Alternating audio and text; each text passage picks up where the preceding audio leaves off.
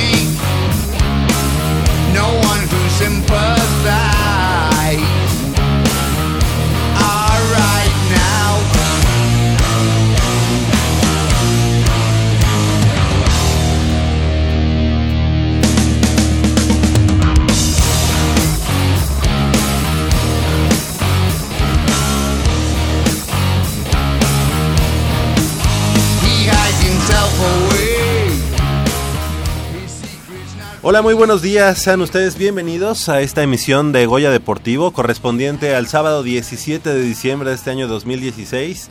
Estamos completamente en vivo y en directo a través del 860 de amplitud modulada desde esta nuestra casa Radio Universidad Nacional acá en mm, Adolfo Prieto número 133 en la Colonia del Valle. Yo soy Javier Chávez Posadas y les agradezco que nuevamente estén con nosotros en estos 90 minutos de deporte universitario, deporte de la máxima casa de estudios en Goya Deportivo. Del otro lado del micrófono nos acompaña como cada semana Crescencio Suárez en la operación de los controles técnicos. Muy buenos días, así como Armando Islas Valderas en la producción.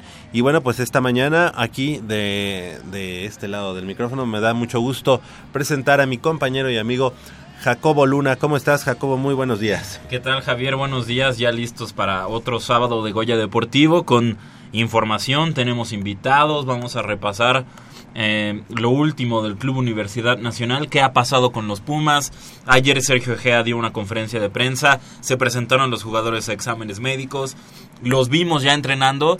Este, y en la indumentaria de entrenamiento ya lucía esta nueva marca DHL que es la que reemplaza a Banamex como patrocinador principal del equipo. En la indumentaria de entrenamiento el DHL se ve grande y en los colores de la marca que es amarillo y rojo. Algo que no vamos a ver en el uniforme de juego porque ahí, por ejemplo, y lo comentaba ayer nuestro amigo Polo García de León, si los Pumas juegan con el uniforme dorado en casa, por ejemplo, el DHL va a ser azul y viceversa, si juegan con el uniforme azul de visita, el DHL va a apertura 2016 y es lamentable que sigamos escuchando todavía estas estas críticas después del 7-2 contra Tigres de, lo- de que Pumas eh, de lo que hizo Pumas que fue un fracaso, que no tiene los jugadores, en fin, son muchas cosas que se hablan mal, se hablan mal del equipo y, y se habla pues sin conocimiento, porque la gente se apresura a decir perdió 7-2 con Tigres, es fracaso. Eso más adelante también lo estaremos analizando porque creo que es importante, no, no es que seamos porristas, pero hay que ser realistas y lo de Pumas no fue un fracaso. Para nada fue un fracaso. Hay que recordar también que el presupuesto que se tuvo en esta temporada fue pues eh, bastante menor que en otras ocasiones y de todos modos se hizo una campaña eh, regular. Eh, No, no estamos satisfechos, obviamente, pero bueno, se calificó, se llegó a la, a la liguilla y bueno, pues ya, ya sabemos el desenlace, que también fue un partido, el de vuelta, pues un poco lleno de circunstancias, la, la- la situación por la que atravesó el equipo en ese momento, eh, yo creo que eso tuvo que ver para el abultado marcador final, ¿no? Sí, por supuesto, porque el 5-0 sin duda no reflejó lo que hizo Pumas a lo, a lo largo de la serie y sobre todo en ese partido. El 5-0 que termina siendo circunstancial, como siempre es en las goleadas, siempre es como accidentado, pero sin duda tenemos mucha fe en este equipo y más con las incorporaciones de los elementos chilenos de Brian Ravelo y de Nicolás Castillo. Nicolás Castillo, bicampeón goleador en Chile, viene de ser campeón con la Universidad Católica. Brian Ravelo, ya lo decimos, tiene 22 años, es un tipo que ya pasó por el fútbol europeo. Están las dudas sobre si tiene este, ¿cómo es? Este carácter para, para jugar o hacerse presente en los partidos grandes. Ya lo veremos con Pumas, pero sin duda promete y ya más adelante pues analizaremos todo lo que ha sucedido en estos últimos días. Seguro, así, así va a ser. Y bueno, pues no, cuando son las 8 de la mañana con 8 minutos, pues iniciamos de lleno con la información eh, deportiva de nuestra máxima casa de estudios. Y es que, eh, ¿te voy a presentar, productor? No, ah, perfecto. es que Armando Islas vino aquí a hacer... Eh, amenazó. Amenazó con, con, con hacerse presente en los micrófonos, pero bueno, eh, y bueno, es que con una cosecha de cuatro metales, dos de oro, una de plata y otra más de bronce, concluyó la participación del equipo de tiro con arco de la Universidad Nacional en el Campeonato Nacional de la especialidad bajo techo que se llevó a cabo en San Luis Potosí del 30 de noviembre al 4 de diciembre pasados. A este certamen, avalado por la Federación Mexicana de Tiro con Arco, acudieron 400 exponentes de este deporte de toda la República y por la Universidad Nacional destacó la participación de Lucía Contreras Dueñas, ella alumna de la prepa número 9, quien consiguió dos medallas de oro. Lucía compitió en la categoría juvenil mayor recurvo y se agenció el primer metal en la ronda clasificatoria para acumular 559 unidades en las dos distancias de 18 metros. Posteriormente, en la ronda olímpica individual, se llevó los máximos honores al vencer a la representante de Nuevo León, Ana Torres, por 6-2. Estos resultados le dieron el aval para ser considerada dentro de la selección mexicana de su categoría rumbo al Indoor Archery World Cup en Nice, en Nimes, Francia, del 20 al 22 de enero del próximo año. Y bueno, pues le damos la bienvenida a nuestra amiga Lucía Contreras Dueñas, como ya decíamos, exponente del tiro con arco de la Universidad Nacional y alumna de la prepa número 9. Así que bienvenida, gracias por estar con nosotros esta mañana. Gracias, buenos días. Bueno, pues antes que nada, pues... Eh, felicitarte por este buen buen desempeño que tuviste en el campeonato nacional y preguntarte cuáles son las expectativas eh, de entrar eh, a esta selección mexicana que va, como decía Jacobo, a este campeonato que es eh, mundial allá en Francia. Bueno, pues hacer un buen papel. Este, lo que espero es quedar entre las primeras 16 de, del clasificatorio como mínimo. Ya lo demás sería como un extra. Eh, hacer un buen papel representando a mi país, que es México. Y este, eh, pues es una experiencia muy diferente. Seguro. Y allá en, en, San Luis Potosí, ¿cuál fue, digamos, el, el camino que tuviste que, que recorrer para, para, tener este buen eh, desempeño? Y, y a quién, bueno, ya platicábamos aquí de que tuviste que vencer también a una de las exponentes de Nuevo León. ¿Tú ya estabas eh, considerando eh, tener este tipo de actuación para llegar a, a la, al campeonato mundial? Ah, sí, este, mi entrenador y yo estuvimos como que con esa meta, estuvimos practicando, este, me dijo de que no, pues, este, échale ganas porque está esta oportunidad, eh, si tú puedes, este, ganar, lo más probable es que te vayas, eh, me tuve que tranquilizar mucho porque eran muchos nervios míos, este... Claro, y, y en tu caso, ¿cuán, ¿cuánto tiempo ya llevas en el tiro con arco? Llevo desde los nueve años, o sea, siete años practicándolo. Ok, ¿y dónde, dónde empezaste y actualmente dónde estás entrenando? Eh, empecé a entrenar en Hidalgo eh, por un curso de verano, pero ya cuando entré a la prepa y todo dije, no, pues ya, este, tengo que representar en lo que estoy, ¿no? Entonces me cambié hace poco a la UNAM. Ok, estás actualmente en la Asociación sí. de Tiro con Arco Ajá. de la UNAM. Le damos la bienvenida en este momento a nuestra compañera y amiga eh, Michelle Ramírez Corral. Muy buenos días, ¿cómo estás, Mich? Muy buenos días, Javier. Muy buenos días, Lucía. Muy Hola. buenos días a todo nuestro auditorio. Aquí con la pequeña gran novedad, espero que nos puedan seguir por Facebook, porque estamos haciendo Facebook Live. Entonces también, si, si tienen la posibilidad de hacerlo, síganos, porque... eh, innovando. eh, innovando, ¿no? Y para que conozcan también a nuestros invitados. Y, y, y sepan quiénes son los que están allá afuera haciendo el deporte. Oye, claro. ¿qué otro programa de radio nada hace Facebook Live eh, este, a la hora de su transmisión? ¿no? No, pues no sé. Ahí sí Goya no sé. Deportivo está innovando, somos los primeros en Radio UNAM. Bueno, oye Lucía, yo tuve, yo tuve la fortuna de estar cubriéndote en La durante, el- Olimpiada, ¿no? durante la Olimpiada Sí. Nacional en Morelos. Ajá. Eh, um, ¿Era la- tu primer participación eh, por parte de la Universidad Nacional en una competencia nacional, valga el pleonasmo? Eh, no, la Olimpiada pasada, que sería Monterrey, fue la primera ya como competencia por la UNAM así oficial. ¿Qué, qué fue lo que te atrajo de la Universidad Nacional? ¿Por qué dijiste, bueno, ok, yo estoy, est- estás con... Ay, Lechuga, ¿cómo se llama? Raimundo Lechuga. Ra- Raimundo, se, se me fue su, su nombre, perdón. Eh, entrenas con él directamente, ¿no? Sí. ¿Qué fue lo que te atrajo y por qué con él? Ah, bueno, de hecho estuve con varios antes que con él. Ajá. El primero fue David, pero no pude estar tanto tiempo con él porque él estaba los fines de semana y yo entrenaba entre semana. Eh, después fue otro, otro que se llama Homero, pero ya se fue a estudiar, entonces ya no tenía tiempo de, de entrenar. Y ya ellos me mandaron con Raimundo, entonces ya con él me quedé y me acoplé muy bien. ¿Y, y qué tal te ha resultado esta, esta mancuerna que has estado conformando con él? Porque, digo, de repente, pues a lo mejor llegas con David, llegas con, no sé, el que sea. Y, y de repente llegas con Raimundo y ya estás en un evento internacional. No sé, no, no sé, es tu primer em- evento internacional. Sí, es el así. primero. Eh, entonces, ¿qué, ¿qué te ha dado como entrenador Raimundo que tú dices, bueno, sí, eh, está valiendo la pena lo que estoy haciendo, que voy bien por este camino? Pues más que nada me trata psicológicamente porque soy muy nerviosa, me altero muy rápido, entonces él es como que me calma, me dice, no, mira, tranquila, este, me dice, no, es que tú ya lo sabes hacer, llevas mucho tiempo en esto, lo único que te falta es que confíes en ti, es más que nada eso que me ayuda, que me tranquiliza.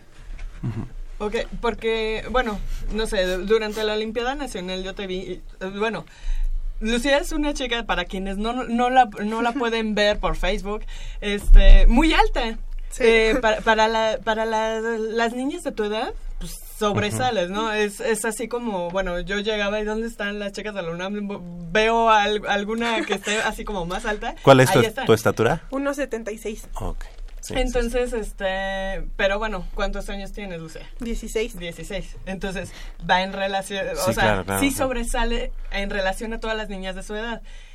Entonces, ¿qué tan benéfico puede ser eso para ti en una competencia?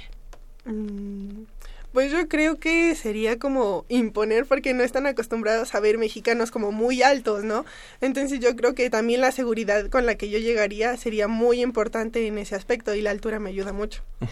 Y la fuerza, porque también eh, se, se ve, bueno, se ve en tu porte, o sea, que, que igual y puedes tener incluso más fuerza que tus compañeras de equipo, ¿no? Así es. Entonces, bueno, en ese sentido, pues sí podrías jugar con esos factores. ¿Los, los has utilizado ahorita últimamente como para llegar a Mm. estas instancias? Pues sí, eh, se juega mucho con lo psicológico porque es como llegar con mucha seguridad, entonces las demás se espantan porque dices, ay, viene muy segura, ¿qué está pasando? Entonces sí, es como jugar con eso para ganarles, porque muchas veces no siempre gana el que es más fuerte, el que todo, sino el que se controla más. eh, entonces, si tú llegas con una seguridad, las demás se espantan. Entonces, así de, bueno, voy a jugar con esos factores que a lo mejor no tienen tan seguras las demás personas.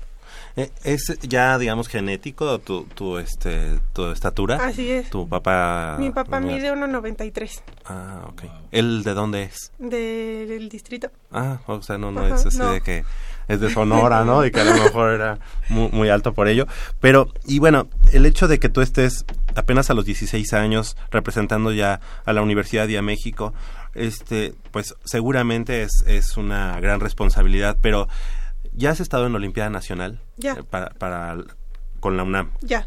Y bueno, pues seguramente en los próximos, no sé, el próximo año a lo mejor ya te toca Universidad Nacional, porque me parece que estás en sexto año de, prepa, ¿verdad? Ya, ya tienes pensado qué vas a estudiar. Sí, estoy viendo entre química o química en alimentos. Ok, en Ciudad Universitaria. Así es. O, o sea, la opción es química. Sí, o sea, no, no, no pasaría la facultad de química. Ahí, Sí. ok.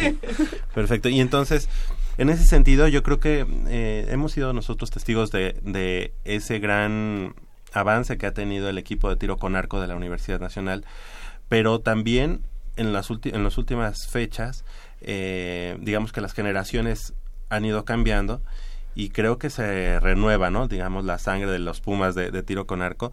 Y es el caso de, de Lucía, ¿no? Si, Lucía, sí. sí. Sí. Lucía Contreras, Lucía Contreras, que eh, si ya llega al equipo de, de mayor, digamos, de estudiantil, de universidad, creo que sería un- una muy buena opción para refrendar las medallas de oro, por qué no decirla, de Universidad Nacional, ¿no? Sí, definitivo. Eh, eh, ver, dinos tú cómo, cómo ves ese proceso de, de que de todos los compañeros que tienes ahorita que ya van a dar ese paso que posiblemente ya los podemos podamos contar para la Universidad Nacional. Pues yo creo que se está armando un equipo fuerte porque una compañera ya también pasó, este yo el próximo año ya también voy a estar y hay una también anterior que son arqueras muy fuertes. Entonces, yo siento que este que se va a formar un equipo fuerte cuando yo suba. Claro. Bueno, y las, las expectativas en este, eh, ya nos, nos platicabas de este campeonato en- que va a ser en, en Francia, ya es un hecho, tú ya tienes el boleto. ¿Qué, ¿De qué depende? ¿Ya la, la, la Federación de, de Tiro con Arco ya dio el aval? ¿Ya es un hecho que estarás allá?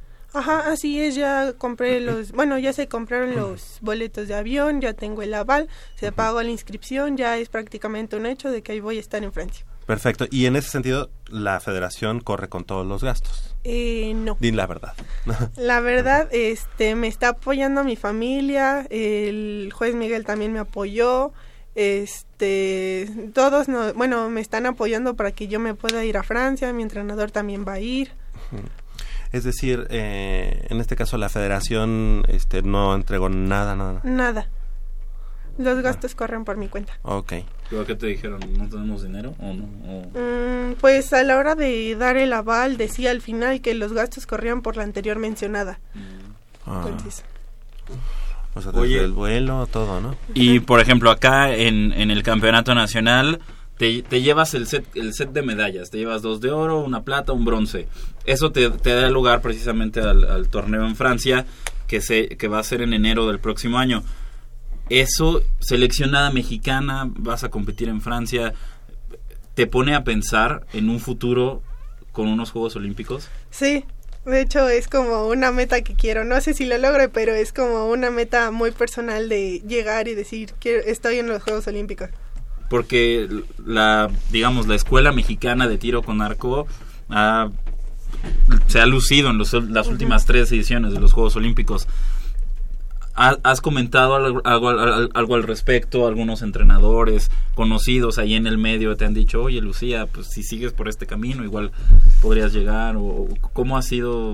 Mm, Pues desde que entré Ajá. tenía como que esa meta de ir a algunos Juegos Olímpicos y ya ahorita con mi entrenador estamos este, empezando ese proceso de que bueno ahorita es Francia, luego se verá qué más es, ¿no?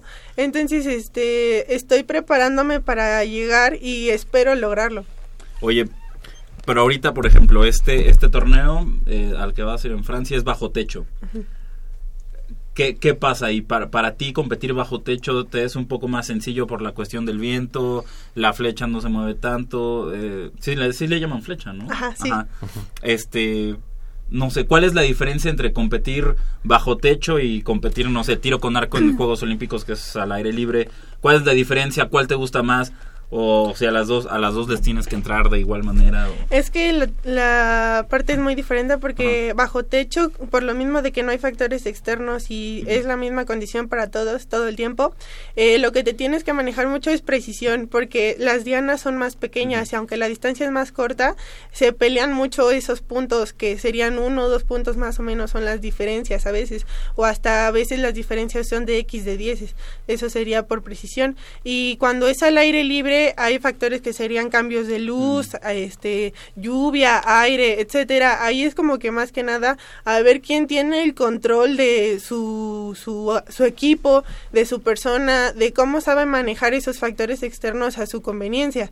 Porque muchas veces es como, son novatas, entonces van y tiran, pero no saben que, por ejemplo, si el aire va hacia allá, tú compensas, entonces ya este te va a quedar mejor y las dianas son más grandes, entonces no es necesaria como que tanta precisión, sino más bien control de lo que tú sabes hacer. y todos esos factores que, que juegan y qué bueno que, que Lucía los tiene muy claros, porque, ¿verdad? Eh, y bueno, eh, también otra cosa que, que nos gustaría preguntarte es, ¿cómo son los días para, eh, para, para Lucía?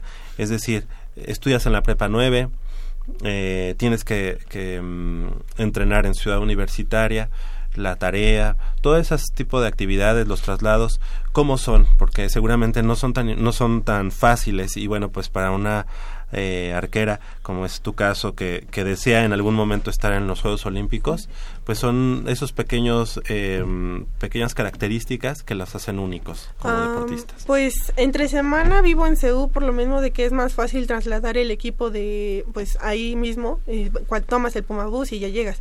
Este, me paro temprano para tomar el metro, llegar a la prepa, este, hago todas mis actividades en la prepa, ya me regreso otra vez en metro, voy a entrenar y ya hasta la noche tengo tiempo de hacer la tarea. Entonces muchas veces es complicado porque no tengo tiempo de realizar todos los proyectos o cosas que me dejan en la escuela. Entonces todos los fines de semana tengo que ponerme al corriente o todas las tareas que me faltan, este, o en el metro también luego me pongo a hacer la tarea, lo que me dé tiempo. Ajá.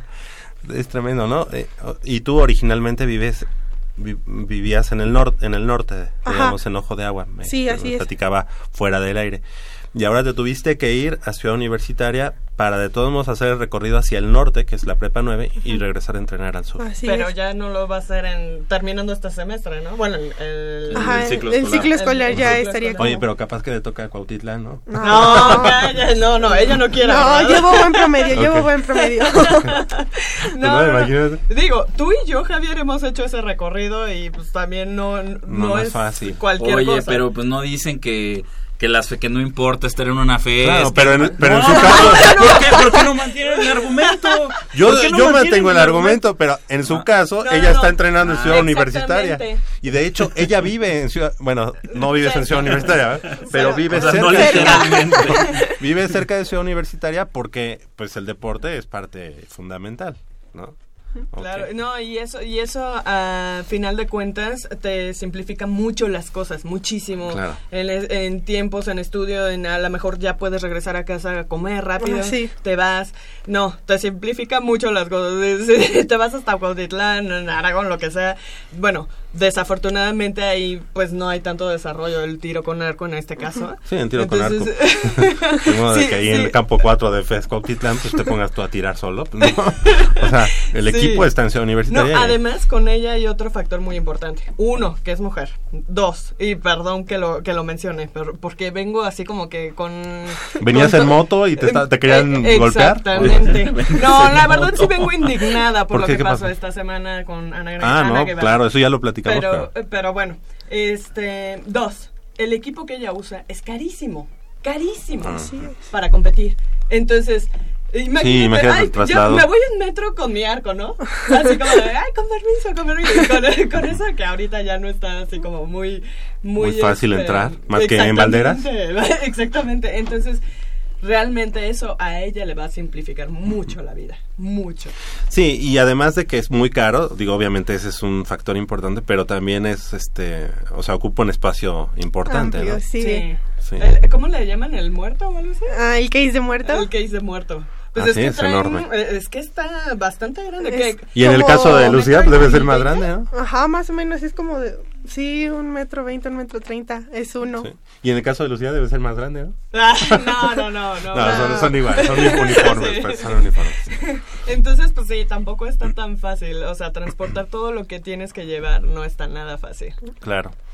Pues, eh, Lucía, la verdad es que eh, ha sido un gusto tenerte aquí en Goya Deportivo. Esta es la primera ocasión que la tenemos en, en Goya Deportivo, pero esperemos pues que se haga habitual su, su, eh, su visita aquí a Goya Deportivo, porque eso hablará de, de los buenos resultados. E independientemente de eso, pues aquí tienes los... los ¿qué? Porque es que es que porque necesariamente tienen que ganar para venir, ¿no? O sea, los podemos invitar No, no, cuando, claro. cuando quieran. Pero para que nos platique si y nos Lucía, si. Lucía nos dice, "O- "Oigan, este pues Fíjate el sábado pasé, quiero ir ¿no? porque quiero Pasé que, con que competí el fin de semana o lo que sea, pues es su casa y estos micrófonos son para ellos. Ah, no, claro. Claro. Para, Las para los estudiantes siempre. atletas. Gracias. Y además es nuestra madrina en Facebook, Ah, claro, sí es cierto. ¿verdad?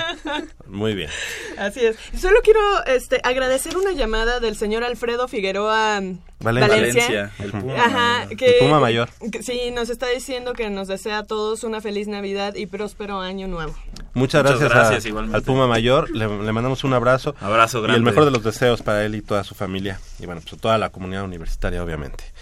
Lucía Contreras Dueñas, alumna de la prepa número 9. Y ya, como decíamos, futura también eh, estudiante de la Facultad de Química. Claro ¿verdad? que sí. Que nos venga a platicar también cuando ya esté ahí en la prepa 9. Digo, en la, en la Facultad de Química. la Facultad de Química y que nos venga a platicar en cuál de las dos carreras eh, quedó. ¿Verdad? Sí, sí, sí. Muchas gracias, felicidades y que haya el mejor de los éxitos eh, del 20 al 22 de enero allá en, el, en este campeonato mundial en Nimes, en Francia. ¿Verdad? Muchas gracias. Te vinieron a acompañar el día de hoy. Sí, No, mi pero no y mi hermana. Ah, perfecto, pues sí, también darles este su, su, su crédito porque seguramente ellas también Claro. están ahí, Se ¿verdad? pararon temprano. Sí, llegué yo aquí muy tem- bueno, según yo muy temprano y, este, Y si- ya, hiciste ya que tenía te rato. con este frío, ¿eh? claro. Muchas gracias, muchas gracias a Lucía. Son las 8 de la mañana con 28 minutos. Hacemos una breve pausa aquí en Goya Deportivo y regresamos con mucha más información del mundo deportivo de la Universidad Nacional. He's got no place to go. He don't look happy. He looks through furtive eyes. Mm, está buenísima. Papá, ¿qué estás viendo? No, no, no, no, no es nada. Estoy viendo mi Facebook, mi amor. Pero ese no es tu face. Sí, ya sé, pero por favor no le vayas a decir a tu mamá. ¿Qué es lo que no me tiene que decir, eh? ¿Eh? ¿Otra vez? P- perdóname, por más que intento no puedo dejar de verla. La pasión por el deporte también causa adicción.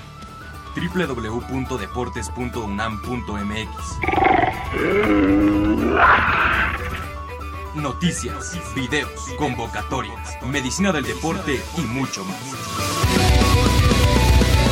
www.deportes.unam.mx El deporte de la UNAM también está en la web. Goya Deportivo, la voz del deporte universitario.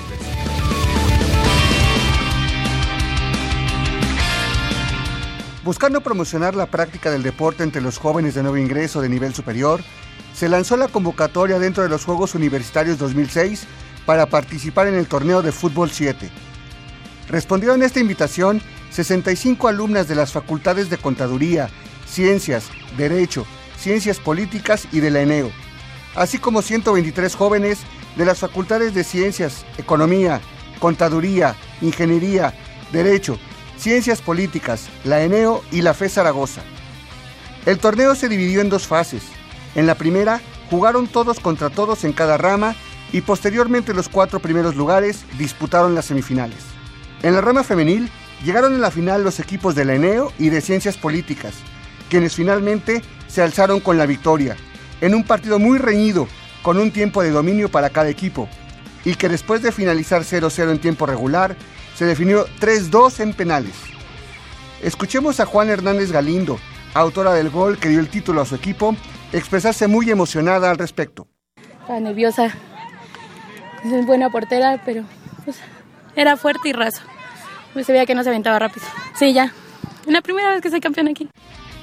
Su entrenador, Yamil Luna, analizó así el encuentro.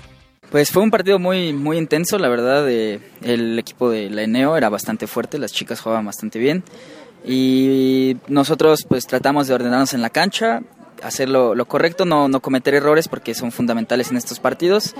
Y pues creo que mantuvimos la calma, digo, los dos equipos fallamos bastantes oportunidades de gol, pero pues en penales siempre, siempre es grato ganar. Por otro lado, la final varonil no se quedó atrás en emociones y fue tan solo un gol a diferencia cuando ya estaba por expirar el tiempo regular. Con este tanto, escuchamos a un orgulloso Antonio Durán Aguirre, autor del gol con el que la FE Zaragoza se coronó. Hicimos un gran esfuerzo, todos los días entrenamos, todos, todos, todos. No hay que echar de, de menos al equipo, ¿no? Porque pues sí, nos dieron un buen de problemas, pero ahí está el, el resultado. No, pues una emoción, porque al principio pues no tenía el físico, no tenía el físico. Y con el trabajo que he hecho constantemente, pues se ve, se ve, se ve el resultado que, que he hecho en todo el, todo el semestre. Por su parte, Alejandro López nos compartió su análisis al final. No, pues la verdad fue un partido muy, este, muy peleado. Lo comentábamos acá fuera del- de la cancha que pues prácticamente el que metiera el gol ganaba. ¿no? Afortunadamente nos, nos tocó y pues la verdad el esfuerzo de los chavos, este, pues quedó ahí demostrado, demostrado en la cancha. Amigos de Goya Deportivo, hasta aquí mi reporte, deseándoles lo mejor en estas fiestas venideras y un cúmulo de emociones deportivas para el 2017, se despide de ustedes Enrique Villarreal.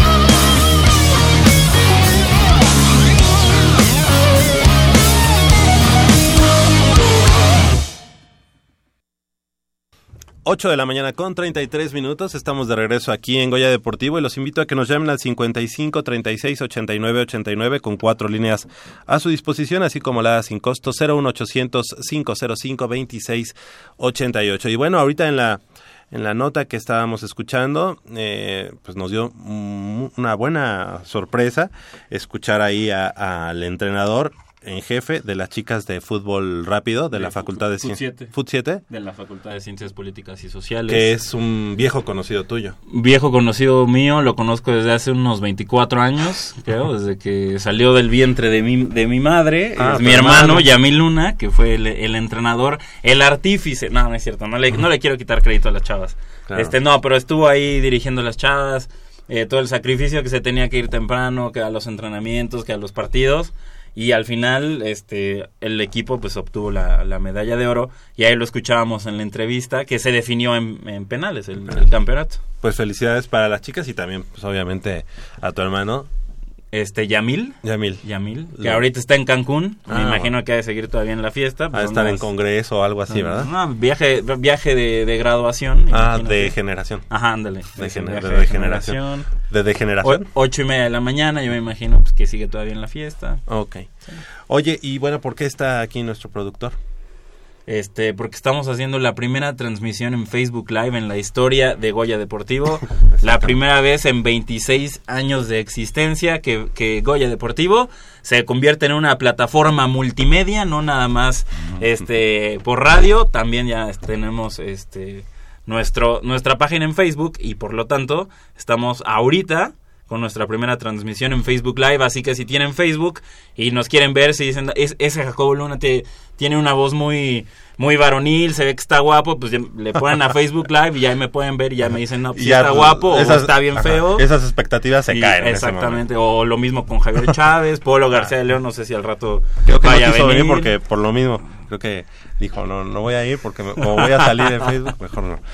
Bueno, pues eh, otros de nuestros padrinos el día de hoy, ya en esta primera emisión en Facebook Live, es, son eh, precisamente nuestros amigos de Escalada en Roca, de, bueno, los amigos que también nos, nos, nos platican de espeleología, de escalada en roca, de alta montaña, de todo, y pues qué mejor que darle la bienvenida a nuestro colaborador oficial de esas, de esas eh, disciplinas, que es Arturo Alavés. ¿Cómo estás, Arturo? Muy buenos días, ¿cómo estás? Muy buenos días, Javi. Muy buenos días a todos. La verdad, este, con un gusto de siempre estar aquí con ustedes, cooperando con, con Goya Deportivo, ahora transmitiendo en vivo, es, es genial esto de la tecnología. A mí también me sorprende, pero pues, es, es Sí, muy sí, agradable poderlo avisado. saludar. Me Sí, porque para peinarme un poquito, porque sí, es- vengo así en vivo y pues no, no, no se, no se puede así. Pero aquí estamos con todo. Y claro que sí, porque tenemos esta mañana a Paola Durán Macedo, que ya pues ha sido invitada de Goya Deportivo y nos da mucho gusto que estés nuevamente con nosotros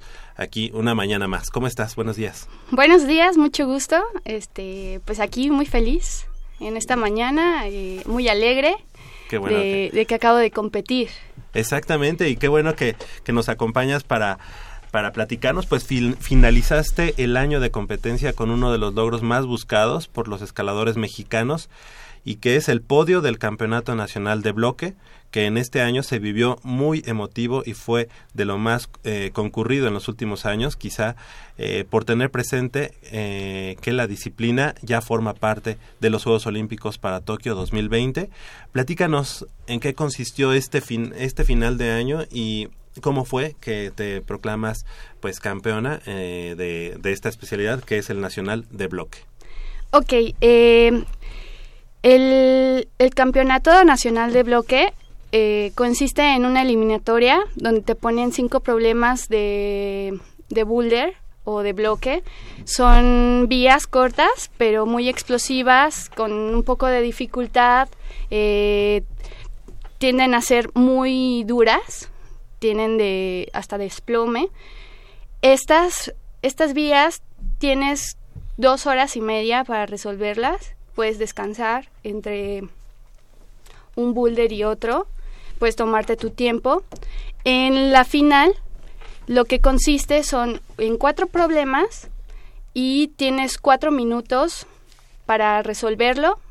Y entre menos pegues o, o menos intentos le des, eh, tú, tú tienes más posibilidades de ganar.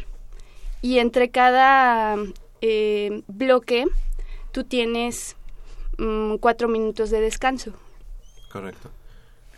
Oye, Paula, en un campe- campeonato nacional de bloque, sin duda te enfrentas a lo mejor que tiene, que tiene es- esa, esa especialidad en el país, en toda la República. ¿Qué tanto tiempo te lleva prepararte para un campeonato nacional de bloque con tanta exigencia, eh, en la que tienes que estar muy preparada físicamente, eh, mentalmente también? ¿Cuánto te lleva? Y lo pregunto por qué. Porque en febrero sufriste, sufriste una fractura de tobillo. Sí, exacto. Y que pues obviamente te, te impidió prepararte de la mejor manera. ¿Nos puedes contar cómo fue eh, to- todo este eh, trayecto que viviste desde la fractura, la rehabilitación, eh, el regresar a los entrenamientos y tener poco tiempo, esa ventana muy pequeña para prepararte un campeonato nacional de bloque y que ya en la competencia te subas al podio en el tercer lugar? Sí, es, es impactante. A mí me impactó muchísimo e- ese resultado, ¿no? Porque no había entrenado lo suficiente como otras chicas, o sea, que llevaban ya un entrenamiento todo este año. O sea, yo llevaba 10 años, 10 años, 10 meses sin ese entrenamiento. Lo que sí hice es entrenar un poco la mente, que es lo, lo que mejor me dio, ¿no? Eh, creo que era una debilidad antes eh, y lo que hice solamente fue eh, entrenar la parte de, de los brazos y del abdomen porque no podía entrenar porque me fracturé el tobillo. Entonces eh, pues decidí eso no en, en vez de echarme para abajo eh, subir y aún así con, con mis muletas Arthur me vio y así me, me subí a hacer barras me hacía subí a hacer suspensiones con los dedos y pues así fue el resultado no ir con toda la motivación. Porque no es eh, poca cosa, ¿no? Una fractura de tobillo cuando el, el tobillo, bueno, las cuatro Sí, necesitas- extremidades son básicas para un deporte como la escalada, ¿no? Sí, exacto, es muy fundamental, sobre todo con los pies, porque los pies son lo donde se falta un poquito más de fuerza en, en el tobillo, pero ahí, ahí voy. Estamos muy contentos por este hecho porque yo viví eh, toda esta parte con Pau de, de la lesión. Eh, estamos muy contentos por este tercer lugar que, que alcanzó en el campeonato porque fue súper difícil. Pau eh, me decía, estoy un poco desesperada, no, este, no estoy mejorando como quisiera, pero todo era un proceso lento de estar ahí en tranqui, Pau, este, tranquila tú, haz tus ejercicios, ponte a, a entrenar la parte de arriba. Pau sí, sí sufrió ahí un poco de desesperación y, y quizá un poquito de, de desmotivación, que sentía, de, no, es que es harto, no sale Ujú. esto. Y otra vez, y me está doliendo otra vez, des- este, mejoraba y de repente se hinchaba otra vez. Fue un proceso difícil, pero la verdad es que Pau no se dejó y fue con todo y dijo, yo estoy entrenando y voy a seguir adelante. Y todas sus compañeras que compiten con ella, eh, las conocemos muy bien, somos muy amigos todos casi. Y estaban sorprendidas de, de la, la evolución de Pau porque dijeron, wow, o sea, de verdad, wow, que estaba lesionada, llega y se lleva un tercer Ahora, lugar. imaginar que no estabas al 100% y llegaste a, a, de todos modos a subir al podio, de estar en el tercer lugar en, de este campeonato. Yo creo que también en tu mente está que a- estando al 100% hubieras podido hacer más, Sí, sí, Hubiera- sí, sí. ¿Verdad? Te- te- Definitivamente. ¿Crees que, que el hecho de, de esta lesión obviamente te frena, pero mentalmente yo creo que eh, el haber llegado al tercer lugar, yo creo que eso te impulsa para el próximo año, ¿no? Claro. ¿Cuáles son las expectativas que tienes? Y ya también tomando en cuenta que en Tokio 2020 hab- habrá posibilidades de, de competir. Sí, es- estoy muy entusiasmada por eso. Viene el, el campeonato de dificultad, que es una ruta donde subes como 25 metros y esas creo que son entre mayo, ¿no? En mayo, mayo, Ajá, finales de mayo. ¿Así? Entonces me voy a preparar ahorita eh, a esas competencias, voy a entrenar solamente resistencia y después ya eh, estaré como un poquito más enfocada al- a las Olimpiadas. Eh, esperemos que México sea un, eh, un- uno de, de las pers- de, de la de los, los países, ajá, Digamos, de los de que los se seleccionados, ganen. claro. Ganan el lugar. Ajá, sí. ¿verdad? ¿Dónde, ¿Dónde se practica eh, este tipo de, de competencias en la universidad? En la UNAM, mira. Atra- atrás de la, de la librería Jaime García Terrés, ¿no? Hay varios lugares donde, bueno, la gente está... A veces ya es piece of cake, ¿no? Para ti. donde, bueno, han visto a gente que está escalando las piedras. Ajá, por ahí en. Ciudad Universitaria se presta muy bien para Por el. CCSD. Por el CCSD, estamos en el, bueno, en el lado norte del estadio. Pero en sí, en sí, bueno, es, son, son lugares en los que se puede practicar de manera recreativa, pero en verdad no se puede practicar de una manera mucho más profesional, más seria para competencia. Eh, nosotros tenemos que estar buscando eh, algunos gimnasios para poder este, entrenar como de manera muy específica, porque en Ciudad Universitaria lamentablemente no hay como un lugar. Eh, que tenemos buenas noticias que por ahí este eh, a lo mejor pues estamos buscando la manera de, de poner ahí De poner ahí una montaña. una montaña a ver si En las islas. hacerlo.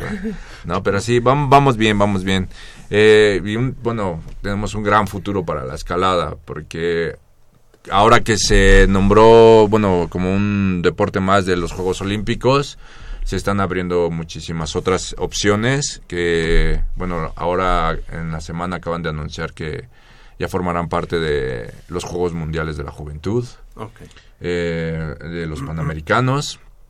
También en el 2018 tenemos los, los el Campeonato Mundial Universitario, donde la UNAM, bueno, tenemos unos chicos muy fuertes como Pau, como está como Awitz Rodríguez, Ian Ríos, que, que tienen altas posibilidades. Para el siguiente año se va a hacer en México, para el 2017, el, el Campeonato Nacional Universitario Ujú. también.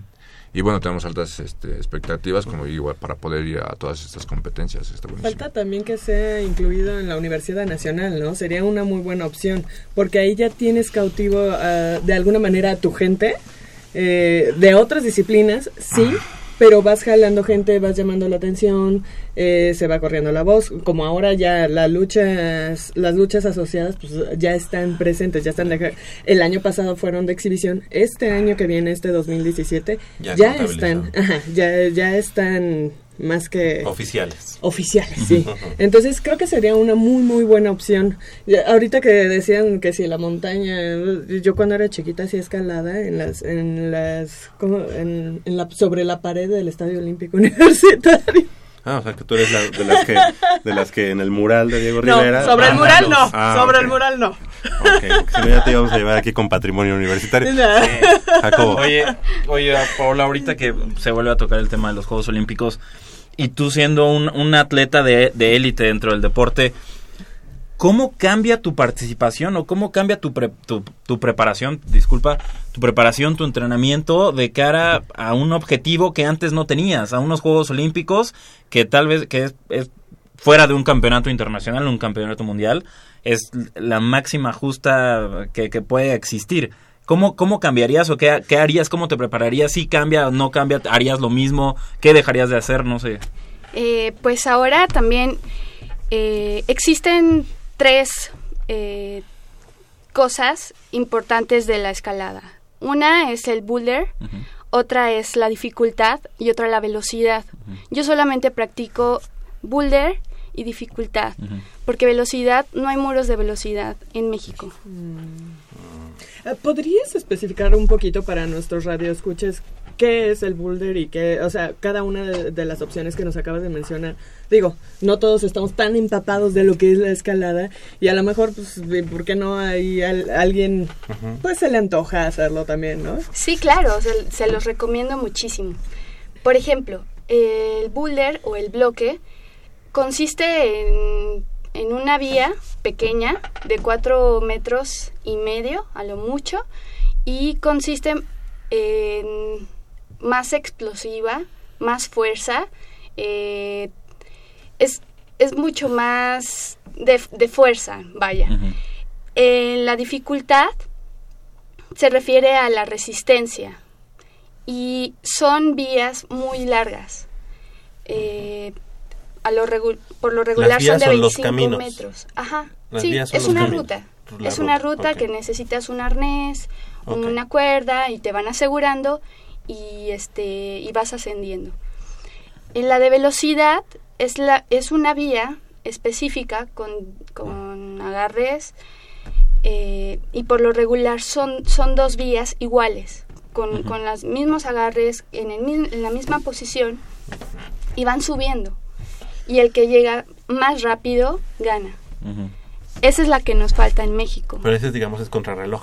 No Sí. Es contrarreloj. Porque es la Mm, misma ajá. vía. Sí. Van a haber tres modalidades en Juegos Olímpicos y va a ser un sistema overall donde van a tener que sumar puntos todos los, los competidores en estas tres No modalidades. se podrían especializar en una sola. No, se tienen que, que desarrollar en las tres. Obviamente, como en el triatlón te desarrollas más en un deporte que en el otro, ¿no? En una especialidad.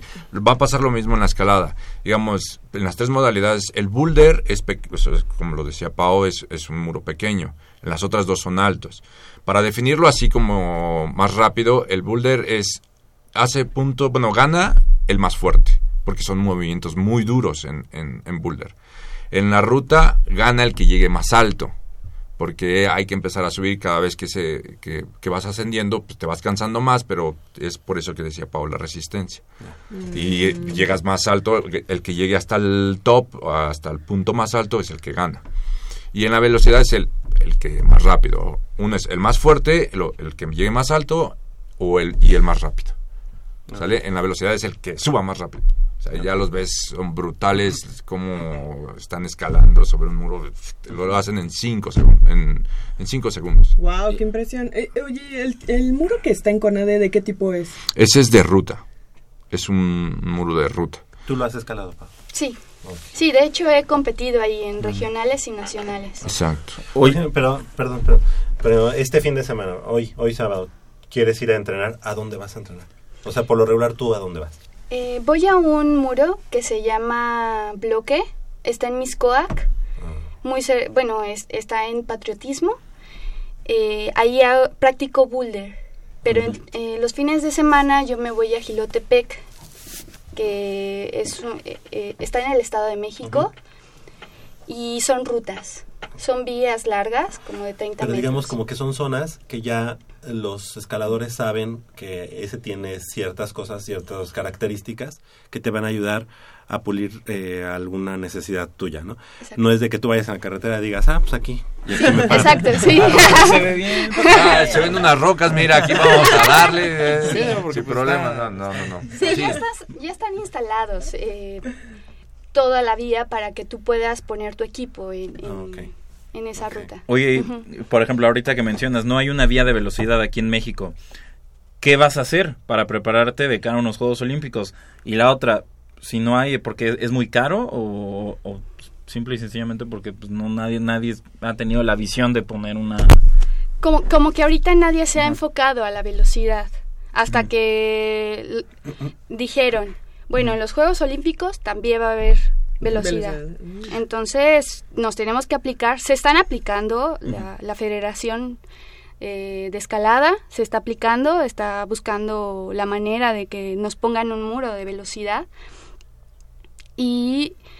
eh, Pero ya pues, nos están agarrando como que con los dedos en la puerta, ¿no? Sí, Ajá, la- exacto. lamentablemente en, en México y toda Latinoamérica eh, ha sido toda una sorpresa eh, muy grata, por supuesto, pero eh, tenemos que empezar a desenvolvernos y empezar a desarrollarnos también en, en- la, en la modalidad de velocidad, porque los mundiales actualmente nada más eran de dificultad y de mm, boulder.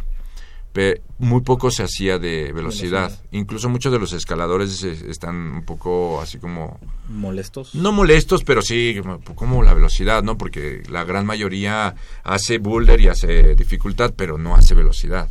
Ahora se tiene que desarrollar, que es muy bueno porque esto le va a dar a la escalada un empuje más para que, no, imagínate, si ya son fuertes, si ya tienen bastante resistencia, ahora velocidad, eh, en, en entrenamiento deportivo es si pones velocidad y fuerza eso te da potencia. Entonces imagínate ahora los, los fuertes les pones ra- los pones rápidos van a escalar impresionante en un futuro no en México y la, toda Latinoamérica no se practica eh, eh, la velocidad. Ahora hay que, que hacerlo hay que desarroll- desarrollarlo muchísimo. Eh, ¿De dónde son los o las, las las escaladoras o escaladores más fuertes aquí en México? O sea, de dónde se está desarrollando. de la más? UNAM hermano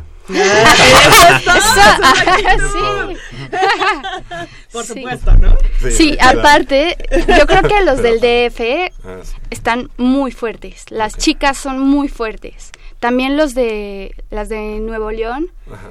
también como tienen muchas zonas de escalada, está Potrero Chico. El Entonces, el salto también. Como tienen más montañas que edificios. Ah. no sí, cierto. son son muy fuertes, ¿no? Oye, yo tengo una pregunta curiosa. ¿Qué lugar te Ah, ha esa, sección todavía no empieza. Ah. No, no, no. ¿Qué, qué lugar te ha tocado escalar, eh, obviamente natural, que tú digas, "Puf, esto ha valido la pena todo lo que me he fletado entrenando y haciendo así? de- Me, me refiero obviamente a la vista, al, a la magia del lugar. ¿Qué, qué recomendarías tú? A ver, escaladores, váyanse a tal lugar porque está increíble. Ah, a, a mí el lugar que más me gusta es San Luis, eh, San Luis Potosí, que se llama San Cayetano. Son unas tufas así enormes. eh, es, es una cueva, ¿no? Y te impone muchísimo. Como escalador te impone mucho escalar, pero una vista increíble. Ahí se los recomiendo al 100%. Ujú. Aunque Digo, no sea- para ir, y- ¿no? Y, aunque no seamos escaladores, Sí. pues, para ver cómo es ella, ¿no? Sí. Para que vean cómo escalo. sí, Muy hay bien. vías eh, pequeñas y también de una dificultad Mayor. eh, menor. Entonces también pueden explorar en esa, en esa aunque, zona. aunque seas neófito, Javier. Bueno, nosotros esperamos también ya eh, el 2017 con altas expectativas con Pau porque pues, bueno, es una chica muy fuerte. Ahora le fue muy bien en Boulder, pero cabe mencionar que Pau es mejor en ruta. sí. Ajá, a ella, Sí. ella es más fuerte en ruta, le va mucho mejor en ruta que ya en, en mayo. Y ya estando al dificultad. 100%. Y estando al 100%, esperamos que estar por aquí otra vez visitándolos. Claro Seguro. que sí. Y, y bueno, algo que no habíamos dicho, pero que, o sea, este, se nos fue así un poquito este, de lado, es que ella estudia el posgrado en diseño y comunicación visual allá en la unidad de posgrado de Ciudad Universitaria. Y que bueno, pues si no todos nuestros amigos dicen, bueno, pues sí, claro, un aplauso para, para Pau. Pero además es estudiante deportista de la Universidad Nacional. Fue un pequeño detalle que, que, no, que no dijimos y que había pensado que el, el, productor no nos había puesto en la nota. Ya lo encontré, sí lo había puesto. Así que, Paola, Paola Durán Macedo, muchas felicidades. Esperemos este, tenerte pronto aquí en Goya Deportivo y que sigan los éxitos para Sí, la universidad, gracias. para ti y para México. Gracias. Ojalá, ojalá la podamos ver este en, en Tokio 2020, ¿no? Decir, Ah, ella, estaría ella genial. empezó en Goya. sí. Muchas felicidades y gracias. Gracias. 8 de la mañana con... Muchas gracias, Arturo. Arturo a la vez. Yo pensé, pues, como eres de casa... ya- ya como no es de casa, ya dije, bueno, él se va a quedar aquí a platicar. Con Muchas gusto me gracias. quedo, pero la verdad es que prefiero ir a desayunar, no he desayunado. Aquí a la vuelta los guarachitos. Sí, yo ¿eh? los conozco. Oye, Yo los conozco. yo los llevé, dice. Oye, este, también el 2017, bueno, pues algunas de las otras disciplinas que hay ahí en este en montañismo de la universidad, ¿qué, qué más nos vas a traer? Esperología, hay también para los de alta montaña, algo, algo que haya en el tintero. Ah, pues ahorita estamos los chicos de, la, de Espelio haciendo una exploración, investigación bastante, bastante fuerte. Eh, incluso tenemos otro grupo también de la UNAM, este, cooperando con la Asociación de Montañismo de la UNAM, eh, haciendo topografía de cuevas en México. co- Tienen un proyecto increíble, in- incluso National Geographic ya este, volteó a verlos y los está apoyando. Ahí tenemos varias cosas como muy buenas, Perfecto. pero si quieren el próximo año lo platicamos, ahora que regresen, porque justo estas vacaciones se fueron para allá. Perfecto. Claro que sí, pues tenemos muchas cosas. Muchas gracias, Arturo. Es una- un placer, como siempre, verlos. Gracias, gracias por También acompañarnos aquí. Y bueno, 8 de la mañana con 58, hacemos una breve pausa y regresamos con mucha más información del mundo deportivo de la Universidad Nacional.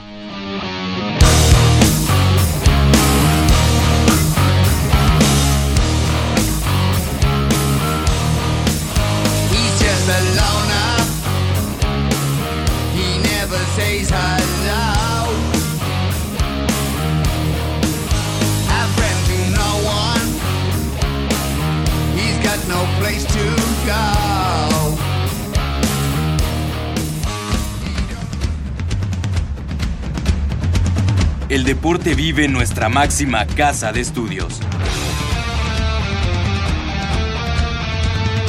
Más de 40 disciplinas diferentes, cientos de deportistas, una sola voz. Goya Deportivo. Cada sábado el felino se apodera del cuadrante. 90 minutos del deporte de tu universidad. Escúchanos todos los sábados de 8 a 9.30 de la mañana por el 860 de AM. Goya Deportivo. La voz del deporte universitario.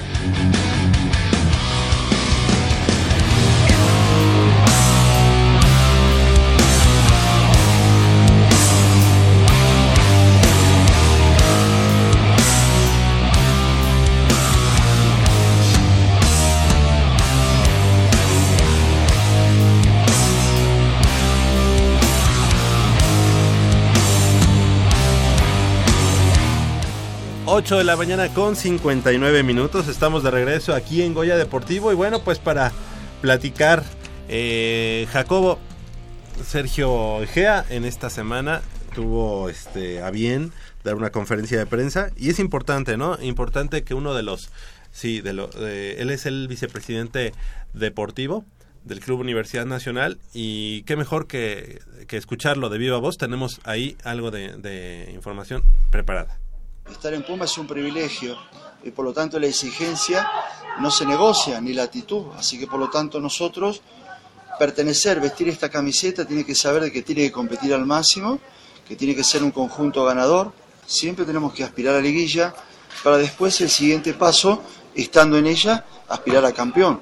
Es decir, como club grande que somos, las exigencias tienen que ser grandes también. Tenemos una plantilla muy equilibrada, muy competitiva y que por lo tanto al día de la fecha estos chicos son los que van a conformar el, el primer equipo de fútbol. Nos aportan mucho al fútbol mexicano los futbolistas que vienen de afuera, pero que también tenemos que dar validez y valorar mucho al futbolista mexicano que se prepara durante mucho tiempo y que se merecen una oportunidad.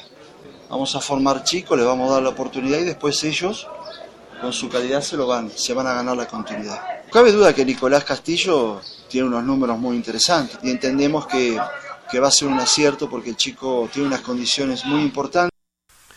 Ahí están las palabras de Sergio Egea, vicepresidente deportivo del Club Universidad Nacional, que en su primera etapa con los Pumas pues tuvo un paso obviamente con un perfil eh, bajo, siendo el asistente, el auxiliar de... La mente de maestra Sánchez. detrás del bicampeonato. Hugo Sánchez fue nada más la figura, el, eh, la, la charla No, no. motivacional a los No, no, no, no jugadores.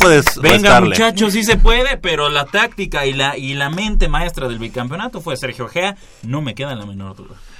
No puedes restarle también el mérito a- a- a- al buen Hugo. La verdad ¿Qué, es qué que... ha hecho Hugo Sánchez como director técnico después del bicampeonato? Nada. Bueno, pero hizo el bicampeonato. Sí, sí. No, Ahora- no, o ahora sea, como de- o sea, se- decir- se- le damos el crédito a Hugo Sánchez. Oye, pero decir, Pero- decir que Hugo Sánchez solamente fue motivación, no, bueno, pues oye, ni, no que- ni que fuera qué, o sea, digo, eh, no, no, no solamente con motivación ibas a hacer que un equipo... No, claro que sabía, pero pero Hugo Sánchez de alguien se tuvo que apoyar y, y creo que Sergio Gea era era era la persona que ma- que mejor manejaba dentro de ese cuerpo técnico, incluso mejor que Hugo Sánchez, las cuestiones tácticas, los parados, eh, identificar las rivalidades, las debilidades del rival, disculpen, eh, analizar este el estilo de juego de los oponentes, muchas cosas que creo que Hugo Sánchez no no no habría No podían leer todavía en ese Sí, me- sí, seguro. Sí, tenía, tiene obviamente otra, otra preparación como técnico, eh, Sergio Egea, totalmente. Él, eh, aunque es argentino, hace su carrera deportiva principalmente en España, ¿no? Y, en es, y es en España donde se hace el director técnico. Yo tengo muchas expectativas de lo que puede hacer Ser- Sergio Egea como, como dices, como ese cerebro, pero ya a un nivel superior. ¿no? Sí.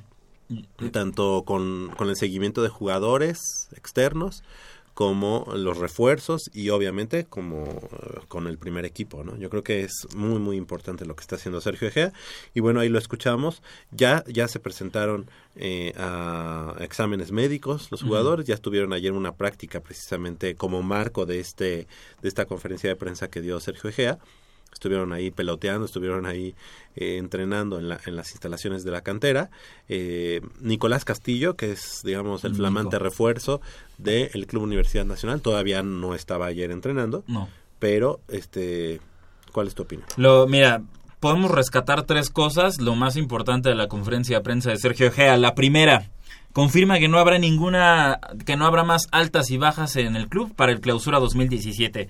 Es decir, se fue Eduardo Herrera, se fue Marcelo Alatorre, se fue Fidel Martínez y eh, se incorporaron al primer equipo Nicolás Castillo, Brian Ravelo, Alan Mendoza y Eric Vera. Esos van, esos son los únicos movimientos. Esos fueron los únicos movimientos. Pumas ya no va a, a traer más jugadores, ya no va a dejar salir más jugadores.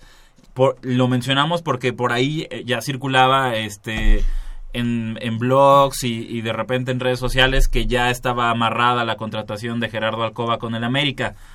Sergio ayer salió y confirmó no hay más movimientos en, Pumas. Con este plantel vamos a jugar el clausura 2017. Segunda, Nicolás Castillo reporta entre el 20 y el 21 de diciembre. Tiene todavía un- unos cuantos días de...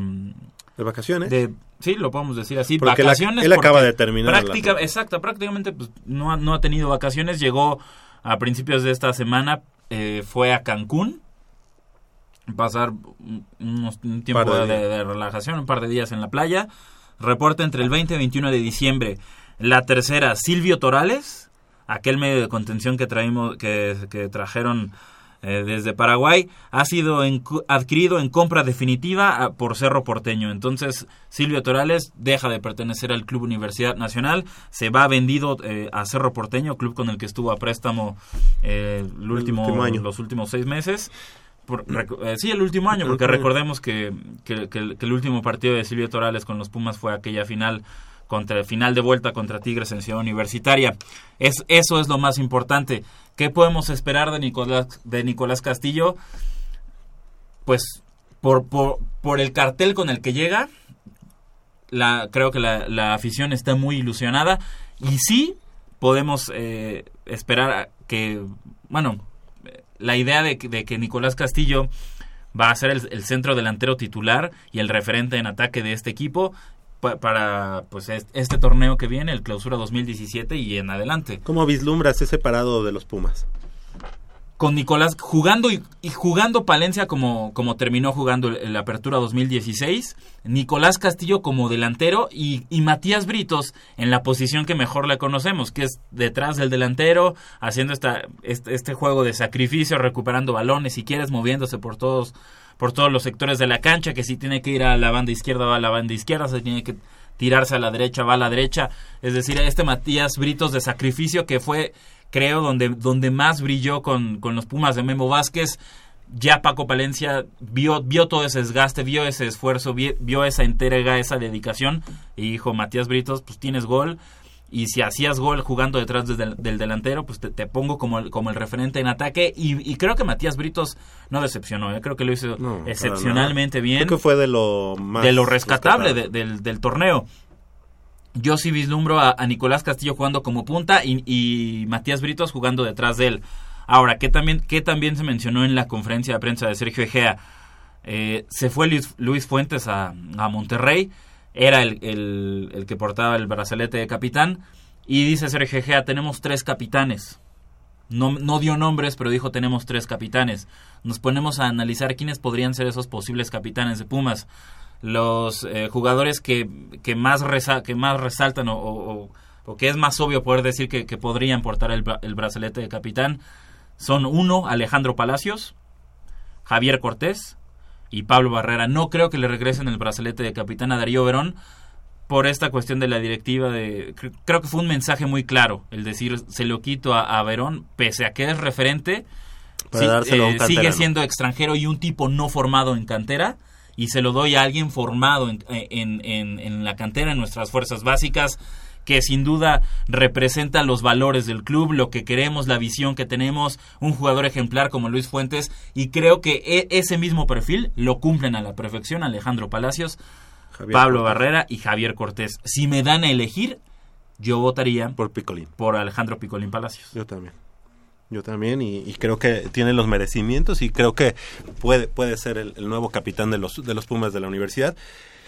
Eh, y también comentar lo que ayer platicabas de las en- sobre las fotos del patrocinador, ¿no?